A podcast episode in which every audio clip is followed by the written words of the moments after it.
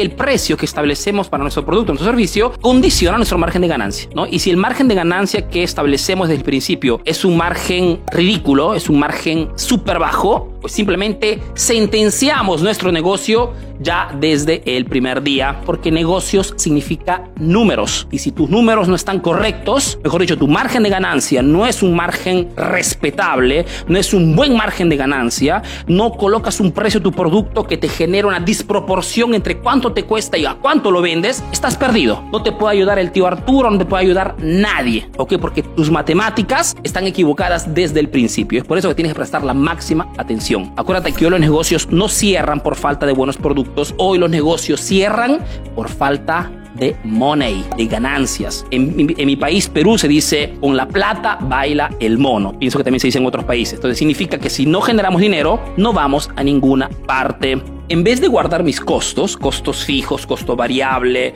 y ponerle un, promedio, ¿no? un porcentaje de ganancia, analizo las personas que ya están vendiendo esa tipología de producto o están brindando esa tipología de servicio en el mercado. ¿Qué cosa hago? Normalmente analizo cuál es el competidor que está vendiendo ese producto de servicio al precio más alto, cuál es el competidor que está vendiendo ese producto de servicio con el precio más bajo, y como gran estratega de marketing le pongo un precio promedio y pienso que haber, haber resuelto el tema pricing, el tema precio para mi producto. El problema es que eh, la estrategia de precio por eh, costos, si hay la tipología de precio por competencia, tienen un fallo inicial, un fallo la raíz. Y es el hecho que son dos tipos de estrategias que nacen con el objetivo de entrar en el mercado y competir con otros emprendedores. Es más, muchísimos emprendedores piensan que sea la única forma de poder entrar en el mercado. Mejor dicho, si quiero entrar en un rubro, en una industria, doy por descontado que apenas entro al mercado,